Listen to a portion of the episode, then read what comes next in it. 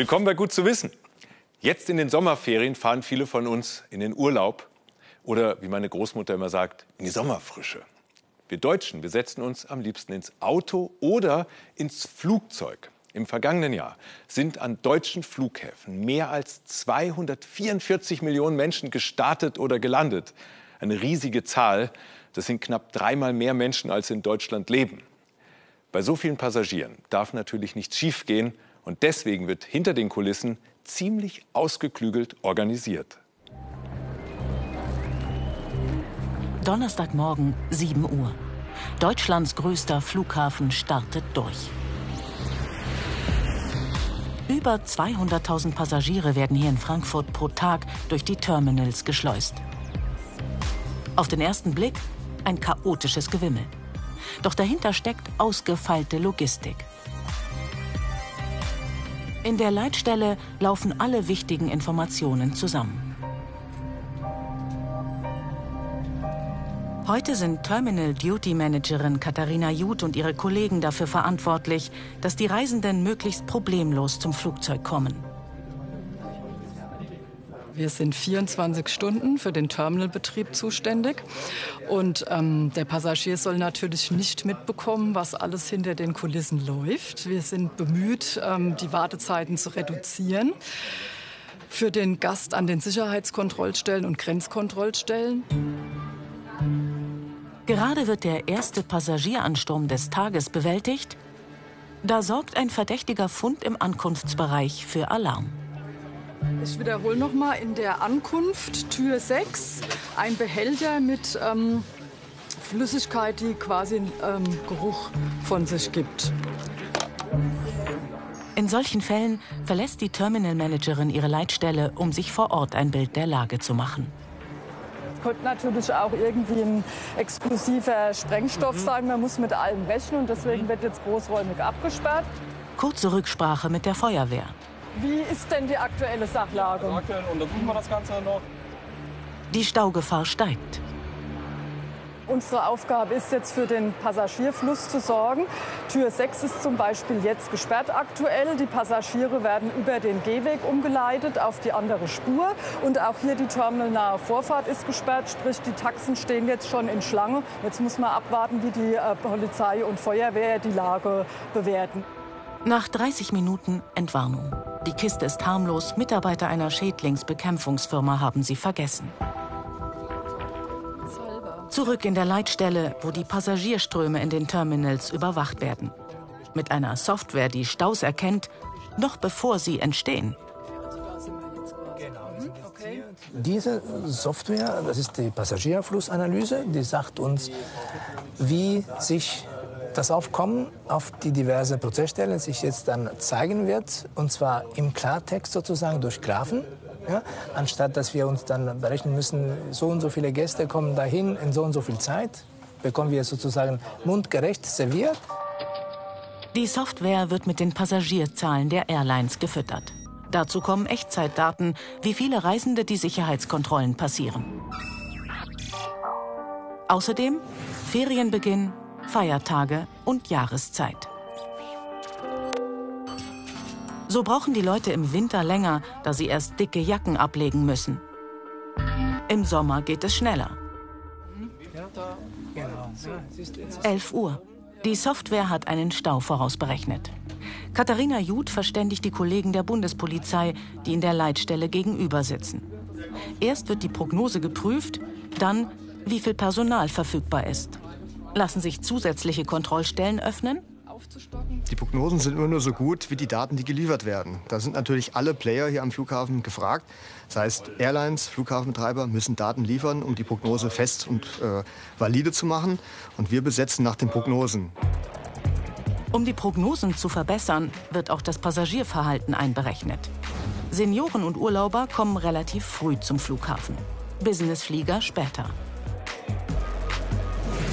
Unterschiede auch bei den Nationalitäten. Amerikaner lassen sich gern Zeit, trinken noch einen Kaffee. Asiatische Reisegruppen dagegen sind gut organisiert und schnell. Australier haben meist die Ruhe weg. Trotz Prognosesoftware können Staus nicht immer verhindert werden. Wir hatten letztes Jahr Spitze mit 237.000 Passagiere an einem Tag zu Beginn der hessischen Sommerferien. Es war sehr hohes Aufkommen in den Hallen A, B und C, natürlich auch im Terminal 2. Nicht nur in den Terminals. Die Logistik am Flughafen muss auch bei der Gepäckabfertigung reibungslos funktionieren. Dabei werden die Koffer noch immer mit einfachen Barcodes auf Papier gelabelt. Erscheint ein Passagier nicht zum Boarding, muss der Koffer aufwendig gesucht und wieder ausgeladen werden. Eine schwierige Aufgabe bei 110.000 Gepäckstücken, die in Frankfurt pro Tag abgefertigt werden. Schon länger experimentieren Airlines mit digitalen Kofferanhängern, die sich per App orten lassen. Bislang vergeblich. Die Koffer rotieren so dicht, dass sich die Funksignale stören. Früher Nachmittag. Für Katharina Jud beginnt gleich der Feierabend. Fazit? Gesamt gesehen war es ein recht äh, ruhiger Betriebstag mit geregeltem Betriebsablauf ohne größere Auswirkungen auf unseren Terminalbetrieb. Außer der einen Maßnahme von der Feuerwehr hatten wir jetzt keine größeren Absperrungen. Und ähm, für den Nachmittag äh, sind einige Peaks noch zu erwarten in A, in, an der Kontrollstelle. Um diese Passagiere werden sich die Kollegen der Spätschicht kümmern. Hinter den Kulissen einer der größten Logistikmaschinen Deutschlands. Ja, und wenn dann Passagiere und Gepäck allesamt gut im Flieger verpackt sind, ist es erst recht wichtig, jeden Meter der Maschine zuerst am Rollfeld und später in der Luft akribisch zu verfolgen, sonst bricht am Boden oder am Himmel das blanke Chaos aus. Verantwortlich für die Ordnung sind die rund 2000 Fluglotsen in Deutschland. Und gut zu wissen, die sitzen meistens nicht in dem Tower, sondern oft kilometerweit entfernt. Sie kümmern sich um die sogenannten Flugkorridore. Denn da kann sich ständig etwas verändern, zum Beispiel durch Gewitter, durch verspätete Anschlussflüge oder durch unpünktliche Passagiere. Die Passagiere für den Austrian Airlines Flug OS 112 von München nach Wien steigen ein. Wenn einer nicht kommt, muss der Koffer wieder ausgeladen werden. Solche Ereignisse setzen Flugkapitän Leo Tatzreiter unnötig unter Druck. Es ist einfach so, dass wir jetzt auch aktuell für diesen äh, Flug einen Slot haben. Wenn jetzt jemand nicht kommt, dann heißt das für uns auch, äh, das Gepäck darf nicht mit. Das müssen wir dann suchen. Das dauert im besten Fall gute fünf bis zehn Minuten. Und das bedeutet dann auch, dass wir den Slot nicht erreichen können. Der Slot ist ein Zeitfenster von lediglich 15 Minuten, in denen die Piloten starten und landen dürfen. Verpassen sie ihn, muss sich die Maschine wieder in die Schlange der wartenden Flugzeuge einreihen. Einen fehlenden Passagier gibt es heute nicht. Trotzdem ist die Maschine spät dran. In einem Sektor der Route sind nicht genügend Fluglotsen im Dienst. Überlastung im europäischen Luftraum ist keine Seltenheit. Hier geht es zu wie in einem Ameisenhaufen. Etwa 30.000 Flüge müssen täglich geordnet, organisiert und sicher ans Ziel gebracht werden. Ohne die Lotsen und Koordinatoren der deutschen Flugsicherung geht nichts. Sie entscheiden, ob ein Flugzeug starten darf und welche Flugroute es nehmen muss. Wie viele Flugzeuge pro Stunde starten dürfen, ist von verschiedenen Faktoren abhängig. Ein Grund für die Senkung der Kapazitäten in einem Sektor könnten beispielsweise wetterbedingte ähm, Geschichten sein. Das heißt, wenn irgendwann eine Gewitterzelle rumsteht, sinkt natürlich meine Kapazität, weil ein Flieger niemals durch eine Gewitterzelle ähm, fliegen würde.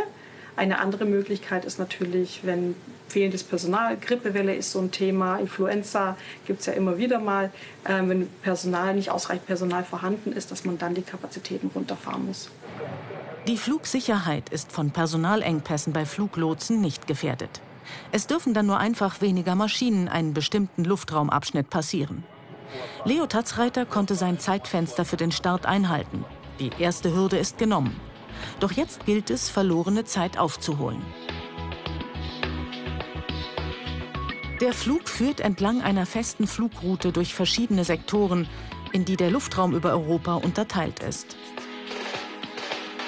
Schon kurz nach dem Start folgt der Wechsel von Deutschland nach Österreich. Ja, Sie sehen jetzt da den Punkt hier, das ist jetzt äh, sozusagen die, die, die Übergabe der, der deutschen Flugsicherung auf die österreichische Flugsicherung, äh, nicht einmal sechs Minuten Flugzeit, wechseln wir jetzt schon wieder die Zuständigkeit. Äh, ein Merkmal auch des europäischen Luftraums. Sehr, sehr enge äh, Flugräume, wo wir sehr oft die Sektoren wechseln müssen. Nicht so wie in Amerika beispielsweise, wo es sehr große Sektoren die Luftstraßen durch Europa sind ein Relikt aus der Zeit, in der es noch keine Satellitennavigation gab und Flugzeuge mit Hilfe von Funk navigieren mussten. Um Zeit und Treibstoff zu sparen, bemühen sich die nationalen Flugsicherungen heute, die Maschinen möglichst direkt, also querfeldein durch Europa zu lotsen. OS 112 hat Glück. Sie dürfen von der geplanten Route abweichen. Auch gekommen, jetzt eben gerade auch da den Abkürzer Richtung Wien. Wir fliegen jetzt eigentlich mehr oder weniger schon direkt zu dem Punkt, wo der Endanflug in Wien beginnt. Zu verdanken haben Crew und Passagiere die zeitsparende Abkürzung auch der fortschrittlichen Luftraumorganisation in Österreich. Hier hat man nicht nur den österreichischen und slowenischen Luftraum zu einer Einheit zusammengefügt, sondern schon vor Jahren ein neues europäisches Konzept eingeführt.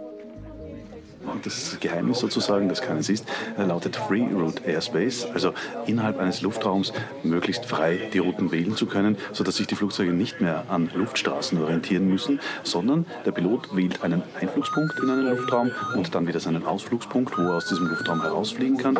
Und die Flugsicherung, in dem Fall Austercontrol, ermöglicht ihm den möglichst direkten Weg auf dieser Route. Dank Free Route Airspace geht es jetzt direkt über das Zentrum von Wien zur Landebahn. Geschafft. Die Maschine ist wieder im Zeitplan. Zeit zum Ausruhen gibt es allerdings nicht. Schnell muss das Flugzeug beim Turnaround gereinigt, betankt und inspiziert werden. Schon geht es wieder zurück nach München. Wird diesmal alles glatt gehen?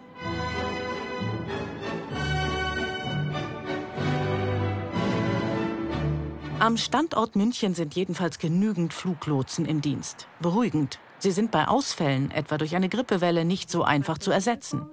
Die Lotsen müssen für jeden Sektor, den sie betreuen, eine eigene Ausbildung und Prüfung absolvieren. Einer der Gründe dafür, dass Personalengpässe nicht so schnell geschlossen werden können. Wenn die Ausbildung eines Fluglotsen anfängt, braucht er im Regelfall gute vier Jahre, bis er einsatzfähig ist oder ein voll ausgebildeter Fluglotse ist. Da kann man sich das hochrechnen, wann dann die ersten 120 ähm, Fluglotsen, die jetzt eingestellt wurden und anfangen, ähm, fertig sind. Ein Phänomen, das in München immer wieder auftritt? Rasch aufziehender Nebel. Der Flughafen liegt in einem Moor. Bei schlechter Sicht muss deshalb die Anzahl der Starts und Landungen gesenkt werden. Doch was, wenn die Maschine schon in der Luft ist und ein Flughafen etwa wegen schlechten Wetters geschlossen wird. Also genügend Plätze zum Landen sollten eigentlich immer da sein. Also wir haben jetzt zum Beispiel aktuell äh, geplant, dass wir für den Fall, dass wir in München nicht landen können, nach Linz werden.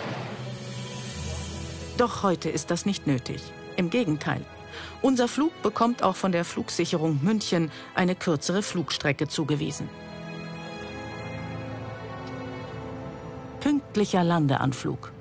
Nicht nur dank der Piloten, sondern auch dank der harten Arbeit der Fluglotsen und Koordinatoren, die täglich das Chaos am Himmel über Europa in den Griff bekommen müssen.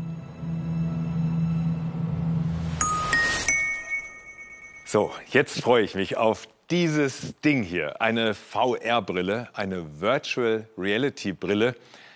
Die kann mich an Orte bringen, an die ich sonst nie kommen würde. Und hierin wartet jetzt das Höhlensystem am Blautopf in der Schwäbischen Alb auf mich.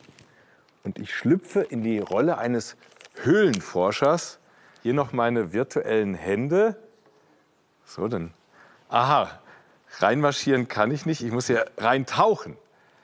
Ich tauche jetzt diesem blauen Pfeil hinterher, beziehungsweise dem Taucher. Aha. Wow, man kann also in alle Richtungen gucken. Dort unten ich tauche jetzt einfach da dem Lichtkegel hinterher. Das ist ja toll. Wow, hier kommt das Sonnenlicht rein.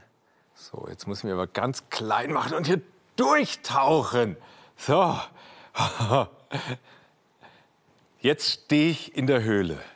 Mal umschauen, nach oben. Das ist die Höhlendecke. Hier ist ein Boot. Da hüpfe ich mal rein. Jetzt sitze ich im Boot. Auf einmal habe ich eine Taschenlampe in der Hand und kann mich so umschauen. So, jetzt aus dem Boot, jetzt bin ich in einem Höhlenraum. Ah, da oben klicke ich jetzt dran, dann springe ich da hoch und habe eine neue Perspektive in diesen schönen Raum hier. Ich bin, ich bin echt beeindruckt, muss ich sagen. Das, was die Brille verspricht, nämlich die virtuelle Realität, das löst sie voll ein. Das ist richtig beeindruckend. Aber mit solchen VR-Brillen kann man nicht nur spielerisch unterwegs sein, sondern sie helfen auch gegen krankhafte Ängste. Die ersten Sprossen schafft er noch. Aber langsam steigt Panik in ihm auf. Oh, hier merke ich schon ein bisschen jetzt. Mark leidet an Höhenangst. Boah, jetzt kriege ich schon. Oh, nee. Oh, ich muss wieder runter. Die Höhenangst beeinträchtigt Marks gesamten Alltag, privat wie beruflich. Wir zeigen ihm den Tetraederturm in Bottrop, 40 Meter hoch. Auf den wollen wir mit ihm rauf. nee, nein. Nein, danke. Wir sind optimistisch. Zusammen mit Marc fahren wir zur Uni Regensburg. Hier versucht Professor Andreas Mühlberger Betroffenen wie Marc ihre Höhenangst zu nehmen. Marc muss keinen Turm hochsteigen, sondern sich nur eine Spezialbrille aufsetzen, ein sogenanntes Head-Mounted Display. Und hier müssen die Patienten versuchen, sich der Situation anzunähern, in der Situation zu bleiben, um dann eben die Erfahrung zu machen, dass diese Situationen nicht gefährlich sind, dass nichts passiert und die Angst dann wieder auch von selber nachlässt, ohne dass man aktiv werden muss. Ganz langsam beginnt Mark, den virtuellen Turm hochzusteigen. So die Angst von 0 bis 100? 10. Mhm. Für Betroffene wie Mark ist es leichter, sich der Angst erst einmal in der virtuellen Welt zu stellen. Der Verstand sagt, es ist ja nicht real. Oh, oh nee. Das Angstzentrum im Gehirn reagiert aber trotzdem so, als ob alles real wäre. Deshalb funktioniert die Therapie. Was natürlich auch ein sehr großer Vorteil ist, dass man eben ganz unterschiedliche Situationen wirklich da haben kann. Und auf Knopfdruck kann ich diese unterschiedlichen Situationen realisieren und dann kann ich sehr individuell immer auf den Patienten eingehen. Das ist in der Realität oft so nicht möglich. Haben sich die Patienten erstmal auf den Versuch eingelassen, machen sie die überraschende Erfahrung, dass sie es trotz schlimmer Angst schaffen, die Höhe zu bewältigen. Ja, perfekt, super. Schwerstarbeit. Boah. Boah, schon verrückt. Marc braucht erstmal eine Pause. Später wird er es nochmal versuchen. So, Herr Schmidt, ich habe Ihnen wieder die. Mit einer Virtual Reality Brille arbeitet man auch an der Uniklinik Heidelberg in der Schmerztherapie. Zum Beispiel bei Verbandswechseln an offenen Wunden. Die Patienten sehen während der schmerzhaften Prozedur Naturaufnahmen, aufgenommen mit einer 360-Grad-Kamera. Sie sind dadurch abgelenkt, tauchen in eine schöne Welt ab, in der sie sich sogar umsehen können.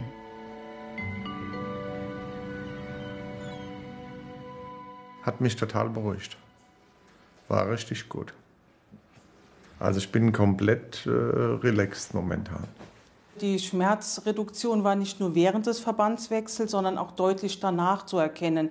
Ein bis zwei Stunden konnte man schon erkennen, dass die Schmerzen weniger waren. Also das Gute war, dass man keine Chemie benutzt, sondern wirklich über einen Film ähm, sich nochmal wegbeamen kann in eine andere Welt.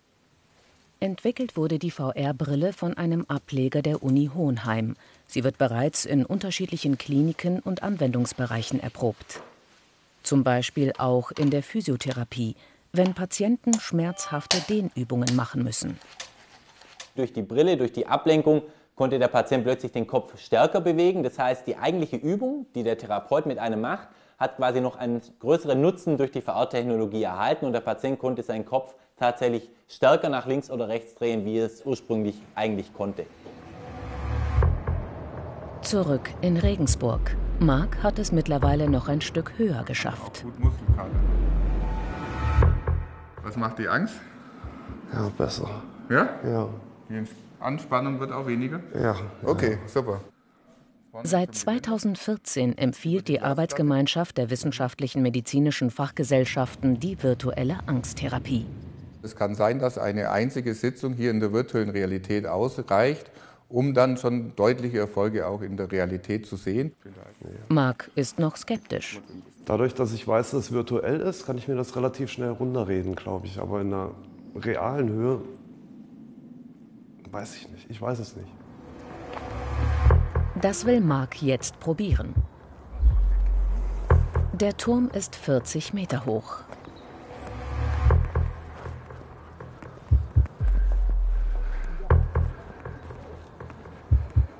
Das klappt doch schon ganz gut.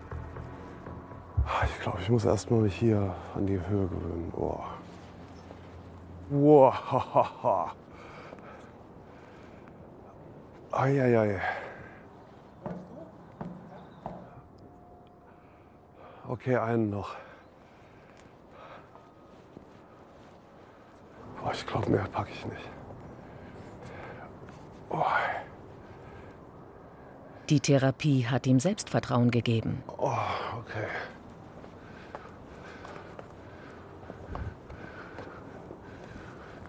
Also wenn ich ehrlich bin, dann hätte ich nicht gedacht, dass ich es bis hierhin überhaupt schaffe.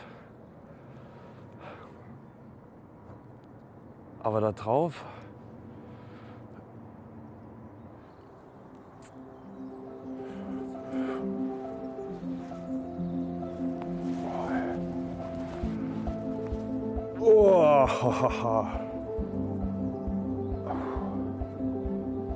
25 Meter Höhe. Vor der Therapie hat er maximal drei geschafft.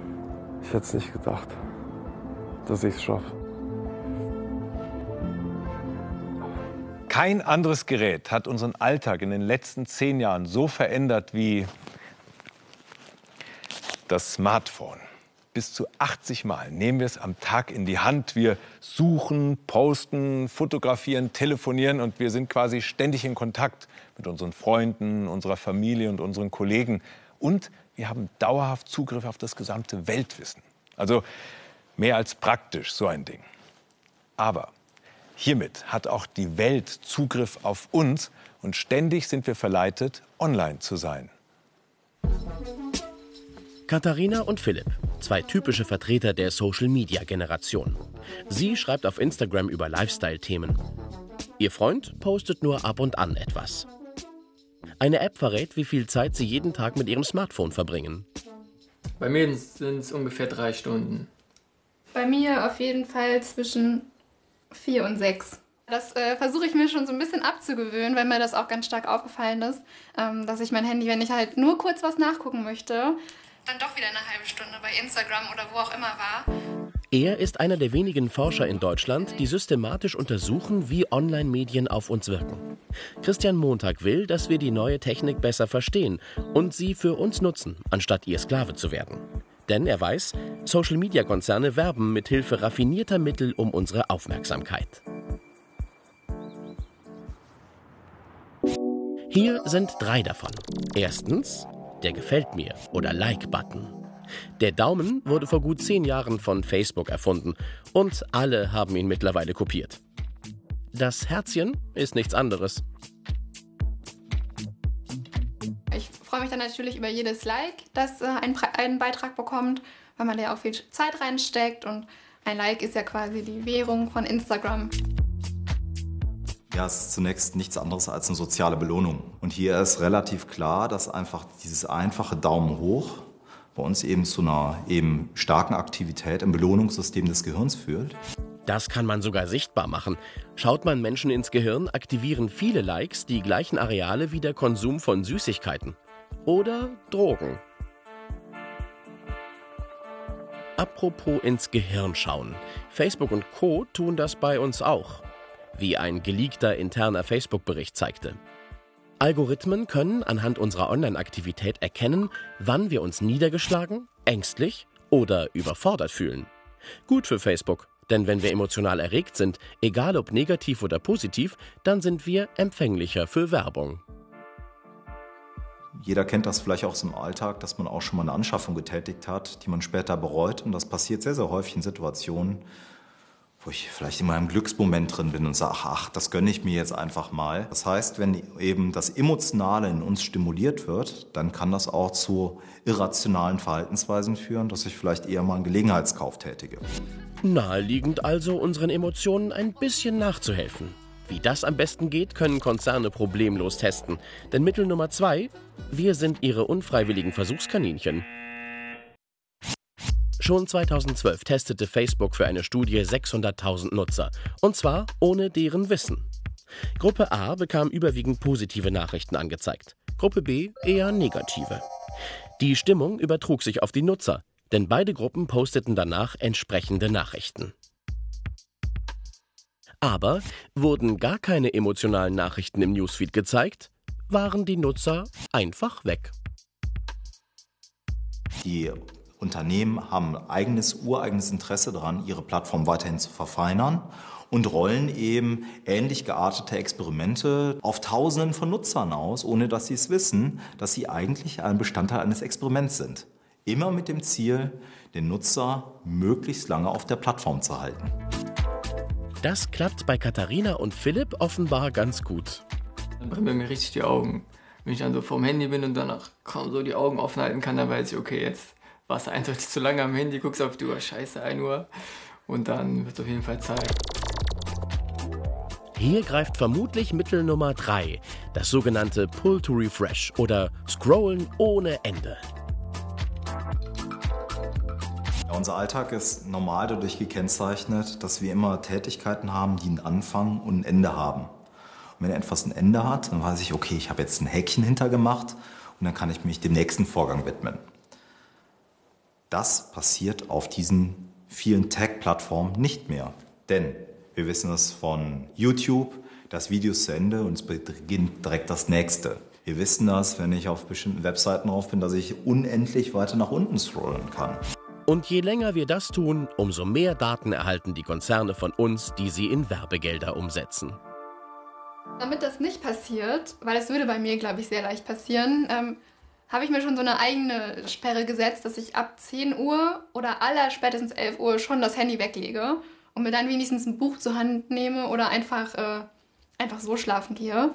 Ja, auch wenn wir mal essen gehen oder so, dann versuchen wir beide auch wirklich gar nicht das Handy rauszuholen überhaupt, damit man wirklich auch mal eine, wenigstens diese eine Stunde, sag ich mal, hat, wo man sich wieder unterhalten kann. Genau. Einfach mal abschalten. Zum Schluss noch eine persönliche Handygeschichte. Letztes Jahr habe ich zwei Wochen Urlaub auf einer autofreien Insel in der Nordsee gemacht. Und als das Schiff Richtung Insel ablegte, fiel mir auf, dass ich das Handy im Auto vergessen hatte. Das war erstmal ein ganz schöner Schreck. Und in den ersten Tagen habe ich ständig meine Hosentaschen abgesucht, wo das Handy ist. Aber es war am Festland. Naja, was soll ich sagen? Ich hatte ja alles. Den Strand, das Meer, den Himmel und meine Familie. Und dieses Jahr habe ich es dann mit Absicht nicht mit auf die Insel genommen und habe Postkarten geschrieben und keine Kurznachrichten. Ich weiß, ein bisschen altmodisch, aber gut für die Seele. Und damit einen schönen Abend noch und bis zum nächsten Mal.